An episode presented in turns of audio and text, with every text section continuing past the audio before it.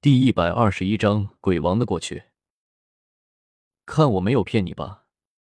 九幽鬼王向着风幻月做了一个无辜的表情，开口轻声的笑了一句，小心翼翼的将手中的那串念珠收在了自己的怀中。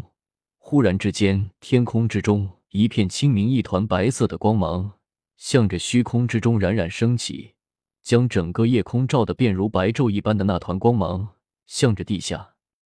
投下了一道光柱，将九幽鬼王整个人包裹了起来。楚门、风幻月和身边的几个人，尽皆都是面色大变，紧张的望着虚空之中的那团白光。却见那团白光将九幽鬼王罩了起来之后，便再也没有了丝毫的异动。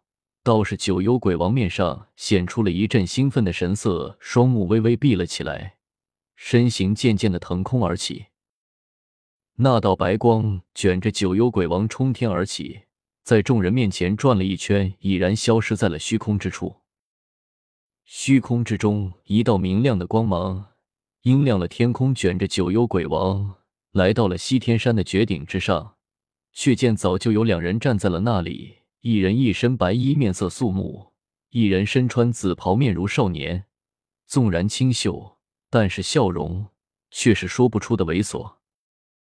宋正宇见过至尊，见过教主，九幽鬼王在这两人面前显得颇为恭敬，低声的说了一句：“躬身行礼。”恩，却没想到你是好运，竟然真的能够脱困而出，并且炼化了一身的怨气。楚门上下打量了一下，九幽鬼王微微点头，面无表情的说了一句：“这还要多谢至尊鬼主还有先祖前辈的大恩，若是没有你们三人为我逆天改命。”我只怕也早就成为了天道之下的亡魂，灰飞烟灭，苦不堪言。九幽鬼王一脸的诚恳，又向着两人拜了一拜，开口说了起来：“举手之劳，又何必挂齿？”紫藤似乎颇为高兴，开口向着九幽鬼王说了一句，却被在一旁的楚门冷声道：“举手之劳，害得我足足休养千年。你这个家伙怎么这么小气？”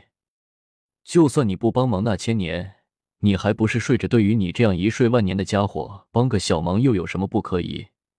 紫藤似乎对于楚门的口气十分不满，不由得开口叫了一句，转过头开口道：“你别理他。”郑宇自然知道至尊乃是口硬心软之人，当日若非至尊帮我巩固魂魄，我也早就魂飞魄散。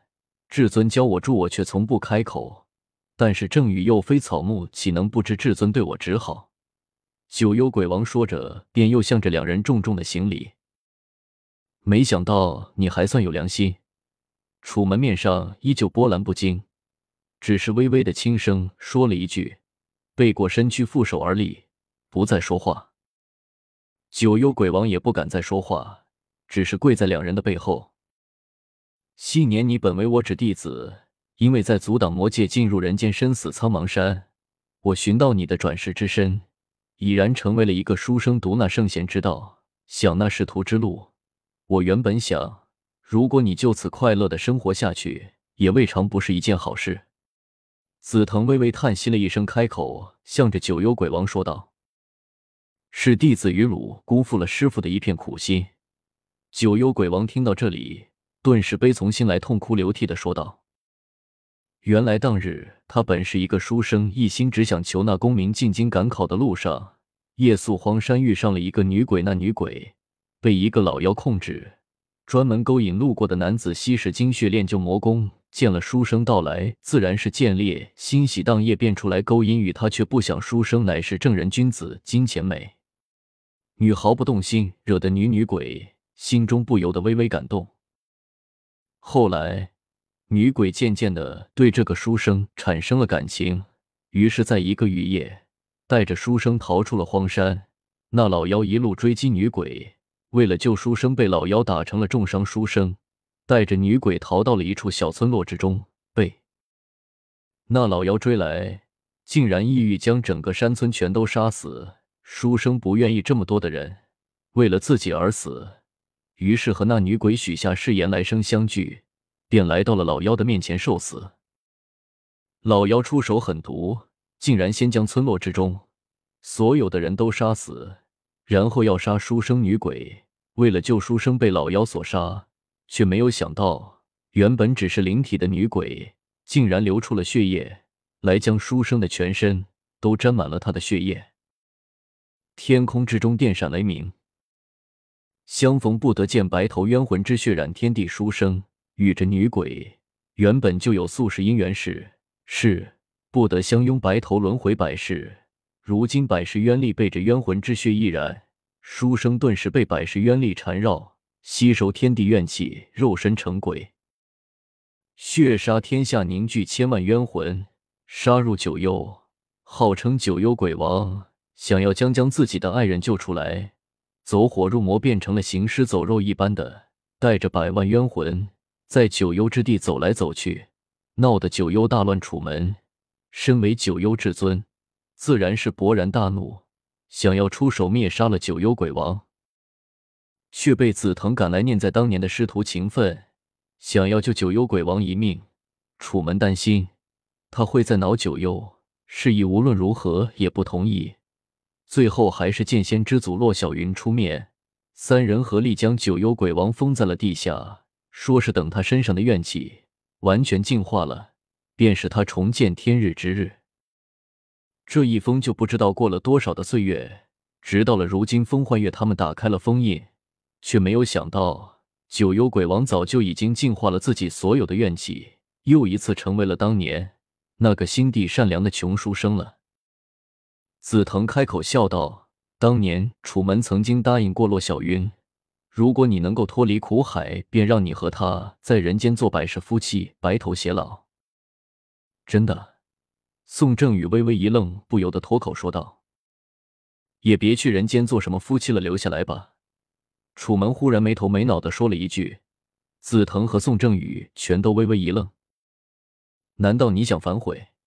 紫藤当下就站了起来，开口向着楚门怒声的叫了一句：“懒得和你多说，小青已经是我的义女，你可以去九幽接她。